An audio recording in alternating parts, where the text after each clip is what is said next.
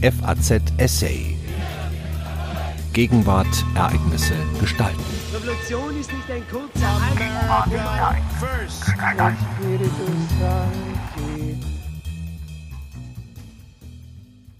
Das Ding mit dem Osten. 1989. In das Trauma der Doppeldiktatur krachte das Trauma der Verunsicherung. Verstörung, Abwehr, Gefühlsmüdigkeit, Desillusion machten sich breit. Nach vorn hin wurde saniert und saniert, inwendig blieb das Ganze ohne Boden. Ein Resümee im Jahr 2019 von Ines Geipel. Sich noch einmal auf diese sehr deutsche Wand zu bewegen, mit dem Risiko, dass kein Durchkommen ist. Noch einmal fragen, was los ist im Osten. Was machen die da? Warum sind die Kriegsenkel heute dort die Kernwähler der AfD? Werde Bürgerrechtler, hol dir dein Land zurück, vollende die Wende, steht auf den Wahlplakaten der AfD, wenn man in diesen Tagen durch Brandenburg fährt. Die Bilder werden immer schiefer. Doch je schiefer, peinlicher, blöder, umso rasanter klettern die Umfragewerte der Rechten. Der Daueralarm verfängt und hinterlässt spürbar Panik im politischen Raum. Wo sind wir? Was verrutscht da? Was entzündet sich und warum? Wieso ich ausgerechnet jetzt an Hartmut Radebold denken muss, an diesen leisen, genauen Mann, Jahrgang 1935, in seinem azurblauen Mohairpulli. Radebold, der Nestor der Kriegskinderforschung und damit Spezialist für vaterlose Kindheiten im Zweiten Weltkrieg. Als ich ihn das letzte Mal sah, saß er auf einem Podium und sprach kaum hörbar aber vor sehr vollem Saal von seinem Kummer. Radebold ist Psychiater und Psychoanalytiker. Es ist davon auszugehen, dass sein öffentlicher Schmerz mehr sein wollte als etwas Persönliches, als hätte er seinen Zuhörern noch einmal Mitscherlichs Unfähigkeit zu trauern auf die Knie gelegt. Trauern als gesellschaftliches Bewältigungsmodell. Die Kriegskinder des Ostens, die Jungaktivisten als die klassischen Aufbauer und damit die, die am engsten mit dem Auf und Ab der DDR-Entwicklung verbunden waren, sie machten in und mit der DDR Karriere, schreiben die Soziologen Annegret Schüle, Thomas Abe und Rainer Gries. Aber was heißt das? Es sind Hitlers Kinder. Die, die durch ihn sozialisiert wurden, geprägt durch Hurra und HJ und zwischen Ruinen groß geworden, mit toten, abwesenden oder orientierungslosen Eltern, mit unglaubwürdigen Lehrern und einer angstbesetzten Zukunft.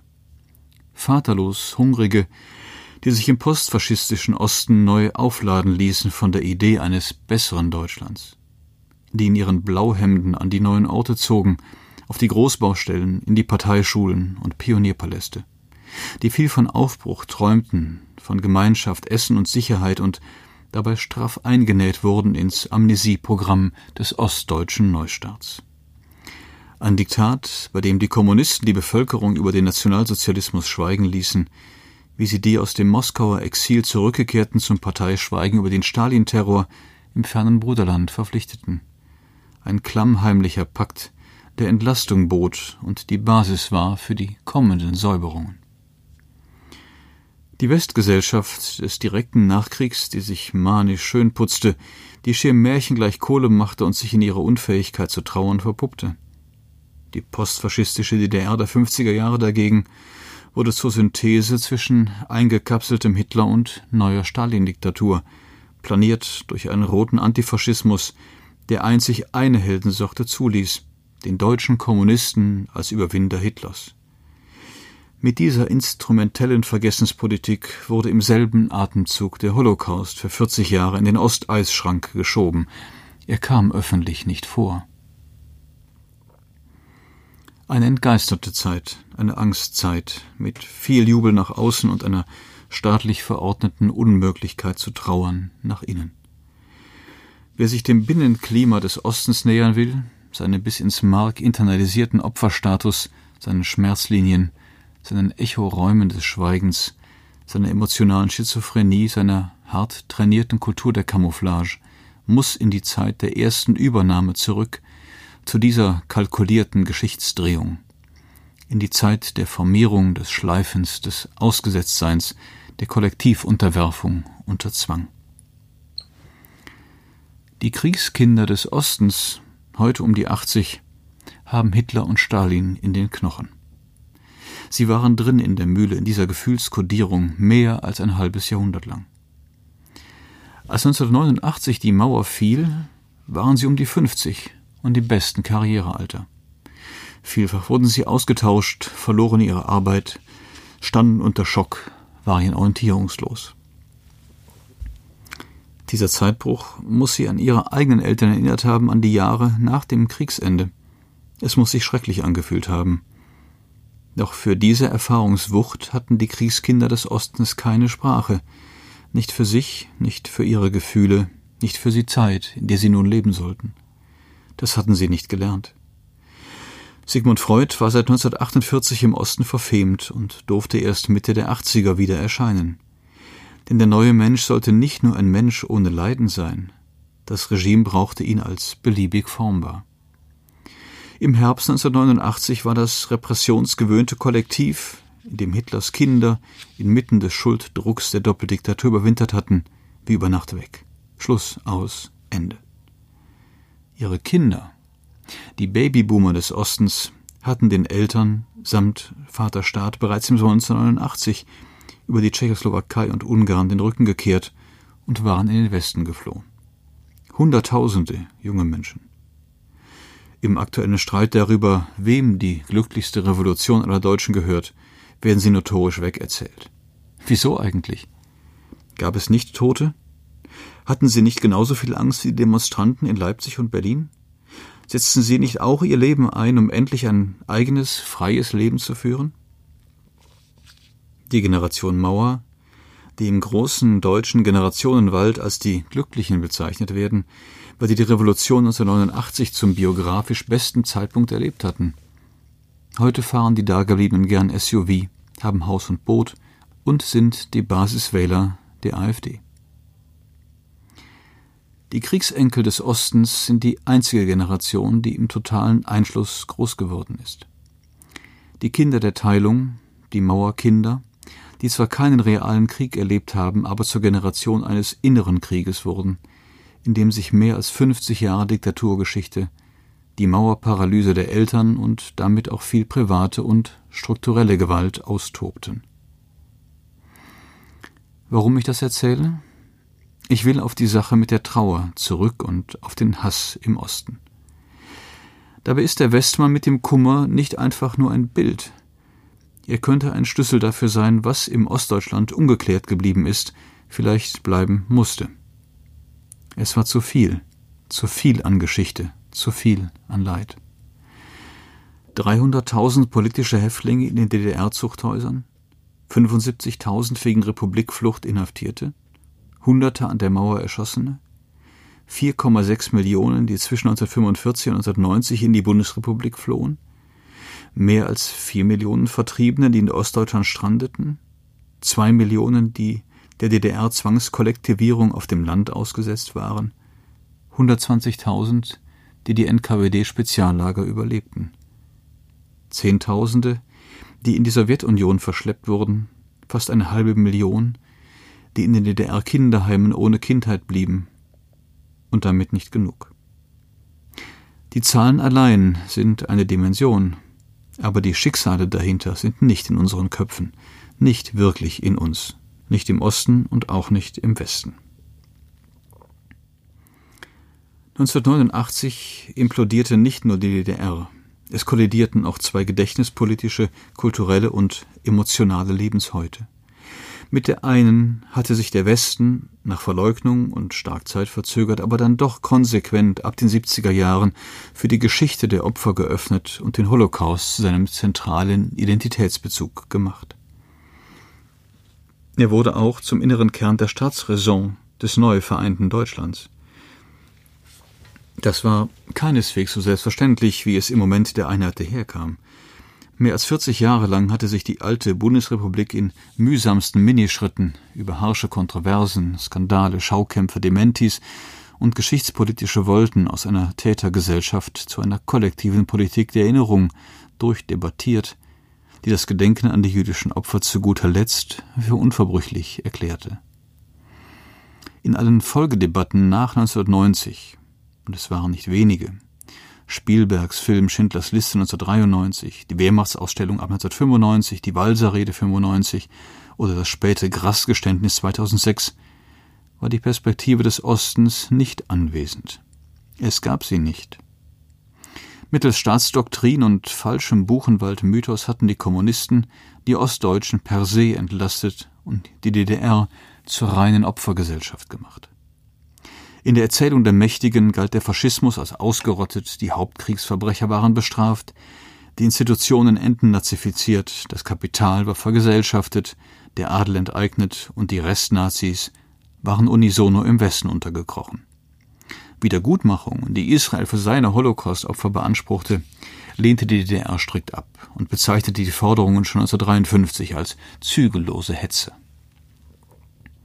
Hier der Westen und sein zu Recht definitiver Leitanspruch, die nicht hintergehbare Opferfrage, dort die Opfergesellschaft Ost, in der die Schuldfrage im Hinblick auf den Nationalsozialismus ungeklärt, unbesprochen, unbewältigt vor sich hin moderte. Zwei politische Bewusstseinshäute, die unübersetzbar waren, nicht kompatibel. Wie sollte das auch gehen? Nach anfänglichem Jubel und Einheitsstolz fand sich der Osten nach 1990 in einer Rollentrance wieder, in einem immateriellen Existenzialneid, der womöglich stärker zu Buche schlug als alles, was mit Zahlen zu tun hatte und sich Treuhand, Geld, Rente, materielles Erbe nannte. Der Osten, der sich gegenüber dem Westen immer als die solidarische Gemeinschaft verstand, als Hort der Wärme, des Miteinanders, der unmittelbaren Hilfe, blendete in Wissenschaft, Bildung, in den Gedenkstätten und der Öffentlichkeit die Verfolgung und Ermordung von sechs Millionen Juden weitgehend aus, ja zog sie nicht einmal ernsthaft in Betracht. Sein Mehrheitsbewusstsein tut das bis heute nicht, sondern geht ähnlich brutal mit den Opfern der zweiten deutschen Diktatur um. Wie ist das zu erklären? Die Kriegskinder, die die DDR aufgebaut hatten und das Regime fortdauern ließen? Die sogenannten Integrierten, die Bürgerrechtlergeneration, die historisch alles richtig gemacht hatte, jedoch in großer Mehrheit die DDR unendlich weiter reformierte. Die Kriegsenkel, die als einzige Generation Schluss machen wollte mit dem Regime, nicht mehr warten, nicht mehr reden, aus und vorbei. Im Superwahljahr des Ostens stehen nun aber noch zwei andere Generationen an der Wahlurne, die aus Deutschland ein verändertes Land machen werden. Da sind zum einen die Einheitskinder, die Letztgeborenen, die Kriegsurenkel, die bereits reichlich zehn Jahre nach dem Mauerfall auf ihren Phantomschmerz im Hinblick auf das verlorene Land DDR aufmerksam machten, vor allem auf das abrupte Ende ihrer Kindheit. Streckten sie in den Jahren des Umbruchs verstört ihre Hände aus, griffen sie ins Leere. Was erfuhr diese Generation tatsächlich von dem, was die Eltern und Großeltern in der DDR gelebt hatten? Wie organisierten sich die Einheitskinder den Zugang zu den Quellen? Welche konkreten Informationen bekamen sie in den Schulen und in den Ostmedien? Was die Einheitskinder zwangsläufig in Bann hielt, war das laute Nichtgespräch, die anhaltende Störung zwischen den Generationen. Die gab es zwischen den Kriegskindern und Kriegsenkeln. Sie verlängerte sich im desolaten Diktaturnachraum aber auch in die Folgegenerationen hinein. Politische Standards existierten nicht, wurden nicht eingeführt und auch nicht eingefordert. Opfer, Täter, eine Frage der Perspektive und scheinbar beliebig. Eine glaubwürdige Aufarbeitung der DDR-Verbrechen fand nicht Eingang ins öffentliche Bewusstsein. Historische Wahrheit perlte an der inneren DDR ab wie Fett an einer Teflonschicht. Wie ging so Klärung? Wer setzte die Leitplanken? Einen Halt fanden die Urenkel Hitlers, heute längst über 40, vornehmlich in den eigenen Kindheitsbildern, die beruhigter, stabiler und abrufbarer waren als all das, was nach 1989 auf sie einstürzte. Man hatte sie in die Zukunft gehoben. Was sie hielt, existierte vorerst nur im Alten. Eine Generation in between. Ist das die Ursache dafür, warum in ihr die weggebrochene DDR rasch zum Märchenland wird und die frappanten Fehlstellen der Osterklärung gern ausgelassen werden? Das Ding mit dem Osten – es ist vertrackt. Mit den Ostmillennials, die im vereinten Deutschland aufwuchsen und heute zwischen 18 und 30 sind, tritt heute und gegen alle Prognosen eine Generation mit dem Selbstverständnis an, wir fühlen uns als Ostdeutsche. Sie sind fit, wach, gut ausgebildet und in der Welt unterwegs. Drei von vier wollen in den Osten zurück. Es geht um eine hochemotional ausgetragene Verteidigung der Herkunft und um die unendliche Geschichte von der Identität. Sie wissen, dass der Osten ein politisches Experimentierfeld ist, aber auch eines für die eigene Biografie. Eine Generation, für die das Ostidiom eine leere Hülle ist, die nur darauf wartet, neu gefüllt zu werden und die gleichzeitig Sehnsucht danach hat, den historischen Belastungen ihrer Herkunft zu entkommen. Verständlich? Allemal. Die Kriegskinder, die heute unversöhnlicher denn je die DDR verteidigen und neidvoll auf die Möglichkeiten der Jüngeren schauen, die Kriegsenkel, die so viel vorhatten, aber oft die Schatten des alten Jahrhunderts nicht los wurden, die Einheitskinder, die nach 1989 unbedingt die 68er des Ostens geben sollten, aber überidentifiziert mit den Eltern in die Pittiplasch-Version verfielen, die Ostmillennials, die laut Studien Politdebatten mit den Älteren meiden, da sie toxisches Gelände sind. Was für die einen das ganze Leben, kann für die anderen problemlos Spiel oder auch Geschäftsmodell sein. Der Osten trudelt auch zwischen dem Neid an Möglichkeiten und dem Neid an Geschichte. Eine glückliche Revolution ist auch biografisch eine Rarität. Die Sache mit den Familien, den Generationenspannungen, den Loyalitäten. Geburten, Heiraten und Scheidungen fielen im Osten nach 1989 für Jahre auf historische Tiefstände. Ab Mitte der 90er erholte sich die Familie und wurde zum Stabilisator, zur Orientierungsinstanz, zum Bollwerk und intimen Magneten gegen die große Verunsicherung. Aber was wurde aus den Schweigezonen des Privaten? Was aus den implodierten Identitäten der Eltern und Großeltern? Was aus der Identitätsnot derer, die nun ohne DDR aufwuchsen? Wie haben sich symbolische Grenzen und über Jahrhunderte unveränderte Denkfolien im ostdeutschen Binnenraum nach 30 Jahren neu austariert? Haben Sie es überhaupt? Ich muss an den Mann im blauen Mohair-Pulli denken und an seinen Schüsselschmerz. Ab 1989 gab es keine staatlich angeordnete Unmöglichkeit zu trauern mehr. Aber Gründe zu trauen hatte der Osten genug. Er tat es nicht, konnte es vielleicht nicht. Die Zeit war nackt, ruppig, unverstanden. Referenzsysteme, in denen man hätte miteinander sprechen können, gab es nicht. Sie existieren auch heute nicht. Es war nicht das Gestern, das feige kapitulierte und beseitigt ist, sondern Menschen taten das, die weiterleben und nun dem neuen Geist die gleiche Aufgabe stellen, die der Alte nicht bezwungen hat, schrieb Robert Musil in seiner Novelle Vereinigungen. Verwerfungen, Verleugnungen, Unerlöstes. In das Trauma der Doppeldiktatur krachte das Trauma der Verunsicherung, Verstörung, Abwehr, Gefühlsmüdigkeit, Desillusion machten sich breit. Nach vorn hin wurde saniert, und saniert inwendig blieb das Ganze ohne Boden. Es waren die Ostdeutschen, die das Erbe ihrer Diktatur durch Entlastungserzählungen klein hielten und sie zum großen Volkstheater Indianerspiel oder Gartenzwergland machten. Ein Klischee klebte am anderen. Irgendwann waren die Scherze verbraucht, nur fühlte sich das neue Leben immer noch nicht besser an. Im Flüchtlingssommer 2015 wurde der Dauerdiminutiv fast über Nacht zum großen Nein. Die Ostdeutschen mutierten zu Wendeverlierern, abgehängten Bürgern zweiter Klasse. Das trotz völlig anderer Realität. Denn auch für sie war die Einheit eine riesige Erfolgsgeschichte. Noch am 30. Oktober 1989 hatte Gerhard Schürer, der Vorsitzende der staatlichen Plankommission, in einer geheimen Wirtschaftsanalyse der DDR den Staatsbankrott erklärt. Die Inlandsverschuldung lag bei 123 Milliarden Mark gegenüber 12 Milliarden im Jahr 1970. Die Arbeitsproduktivität erreichte nicht zuletzt wegen zerschlissener Anlagen und fehlender Automatisierung nur 40 Prozent gegenüber der in der Bundesrepublik. Die Auslandsverschuldung war 1989 auf 49 Milliarden gestiegen. 1970 hatte sie noch 2 Milliarden betragen. Dasselbe galt für den Verschleißgrad des Staates, was Totalausfall bedeutete. In der Industrie lag er bei 53 Prozent, bei den Gebäuden bei 67 Prozent, in der Landwirtschaft bei 61 Prozent. Das Land war marode und pleite zugleich. Nach dem Herbst 1989 verlangten die Ostdeutschen die rasche D-Mark. Sie bekamen sie. Die Ostdeutschen wollten sie Einheit.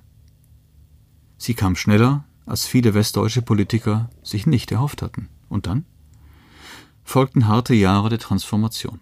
Die Nullerjahre. Neben äußerem Aufbau, Neukonsolidierung und Bauboom war das laut Statistik für die Postdiktatur Ost vor allem Jahre drastisch steigender Gewalt, zunehmender Kinderarmut, einer dreifach höheren Zahl innerfamiliärer Tötungsdelikte als im Westen und dem um vier Jahre früher liegenden Drogeneinstiegsalter bei Jugendlichen. Die Seelenkosten der Diktatur wogen bei weitem schwerer als alles Monetäre. Heute beurteilen 81 Prozent der Menschen in Sachsen ihre wirtschaftliche Situation als sehr gut bis eher gut. 88 Prozent derer, die in Thüringen auf dem Dorf wohnen, sagen von sich, sie seien sehr oder eher zufrieden. Dort, wo die Arbeitslosigkeit besonders stark gesunken ist, wie etwa in Sachsen, ist der Zuwachs der Rechten am größten. Man nennt es das Sachsen-Paradox. Brandenburg hat sein Brandenburg-Paradox, Thüringen das Thüringen-Paradox. Es gibt Stimmen, die von einer Pervertierung der Wahrheit und einem geschichtsbedingten Blackout sprechen, als viele die Realität einfach ins Loch. In Osteuropa wird über den ostdeutschen Blackout nur noch der Kopf geschüttelt. Georgien, Rumänen, Ukraine, was hätte man dort darum gegeben, so viel manifeste Unterstützung wie Ostdeutschland erhalten zu haben, um endlich die eigenen Oligarchen und die Korruption abzuschütteln? Diktaturen sind Verantwortungsentlastungen. Ihre affektive Verleugnungsvalenz auf dem Weg in die Demokratie zu bringen, ist nichts anderes als Identitätsarbeit. Wie steht es damit? Gedächtnis, Erinnerung und Identität gehören wie selbstverständlich zum Generalbass der Vereinten Republik. Über den Erfahrungsgrund der westdeutschen Kriegskinder schrieb der Psychoanalytiker Werner Bohleber, dass Zitat diese im Schatten der Lebenslüge ihrer sich als Opfer definierenden Eltern aufwuchsen. Das Schweigen über die eigene Beteiligung und die Lücken in den Familienbiografien erzeugten ein nebelhaftes und teilweise verzerrtes Realitätsgefühl. Zitat Ende. Die Schatten, der Nebel, das verzerrte Realitätsgefühl. Im Juli gab es in Berlin anlässlich der Buchpremiere des wegen Totschlags verurteilten letzten DDR-Staatsratsvorsitzenden Egon Krenz eine 30 Meter lange Schlange, um von ihm ein Autogramm zu erhaschen. Ausgerechnet am 9. Oktober will sich der letzte SED-Chef Gregor Gysi in der Leipziger Peterskirche öffentlich zur Zeit äußern. Dabei war es vor allem die politische Verantwortungslosigkeit der Linken, die die AfD im Osten vorbereitet und groß gemacht hat. Sie spielte den Kümmerer und blockierte den Ostdeutschen den Weg in die Demokratie. Deshalb hat es seine Logik, dass Gregor Gysi in den neuen Ländern durch Alexander Gauland abgelöst wurde. Was im Osten politisch ungeklärt geblieben ist, hat Unterschlupf bei der AfD gefunden. Sie ist das gedächtnispolitische Desaster des Landes. Je mehr sie sich radikalisiert, umso mehr wird sie zur Ostpartei. Das wird ihr zunehmend zum Problem, führt aber nicht an der Tatsache vorbei, dass Pampern, Verharmlosen, Wegmoderieren oder Geld sich im Hinblick auf die Diktaturlast des Ostens klar als Fehlstrategie erwiesen haben. Keine Partei hat bislang ein Programm oder eine Idee entwickelt, wie der Destruktionslust des Ostens zu begegnen ist. Für 40 Jahre Seelenkosten gibt es kein Konzept. Es schien nicht wichtig genug, also hat man es laufen lassen. Mit dem gezielten Rollback in das alte mentale Binnenregime des Ostens hat die AfD, auch wegen des ungelösten Generationenstreits, leichtes Spiel, sich ein neues Kollektiv zu formen. Höcke, Weiland, Gauland, Kalbitz von Storch, es sind Politiker aus dem Westen. Sie brauchen nur ordentlich Druck zu machen als ob das, was die inneren Schauplätze bestimmt, neu beatmet würde. Biografische Dispositionen, eingefräste Identitätsmuster, neues Schweigen sind im Osten der Boden für die politische Regression. Es wird purer, ärger, härter. Sei dabei, wenn Geschichte gemacht wird, appelliert die AfD. Das Gefühl der herbeigeredeten Niederlage wird strategisch zur Revolution umerzählt und 1989 zum Trigger. Es ist der Versuch einer Übernahme. Ist die AfD überhaupt derart wichtig? Ist sie nicht erinnerungspolitisch vor allem das zeitgenössische Gesicht unseres frivolen Umgangs mit Geschichte? leisten wir uns Ostdeutschland nicht als Projektionsraum, um die fragwürdige Gedächtnisarchitektur des vereinten Landes in Sachen Diktaturerbe auszublenden? Das Ding mit dem Osten. So kriegen wir es nicht hin. Aber ginge nicht wenigstens das? Eine deutsch-deutsche Neuerzählung als Konfrontation? Was ist geklärt? Was trägt? Was bleibt Konsens in diesem Land? Was sagen das neu aufgelegte Spaltungssyndrom und die schiefe Identitätspolitik über die untergrabene Revolution und uns? Wie wollen wir es miteinander halten? Zugleich braucht der Osten endlich echte Aufmerksamkeit und das über seine Landtagswahlen hinaus. Sie hörten einen Essay von Ines Geipel. Sie ist Schriftstellerin. Im Frühjahr erschien ihr Buch Umkämpfte Zone, mein Bruder, der Osten und der Hass im Klett-Cotta Verlag in Stuttgart. Am Mikrofon verabschiedet sich Daniel Deckers. FAZ Essay. Ereignisse gestalten.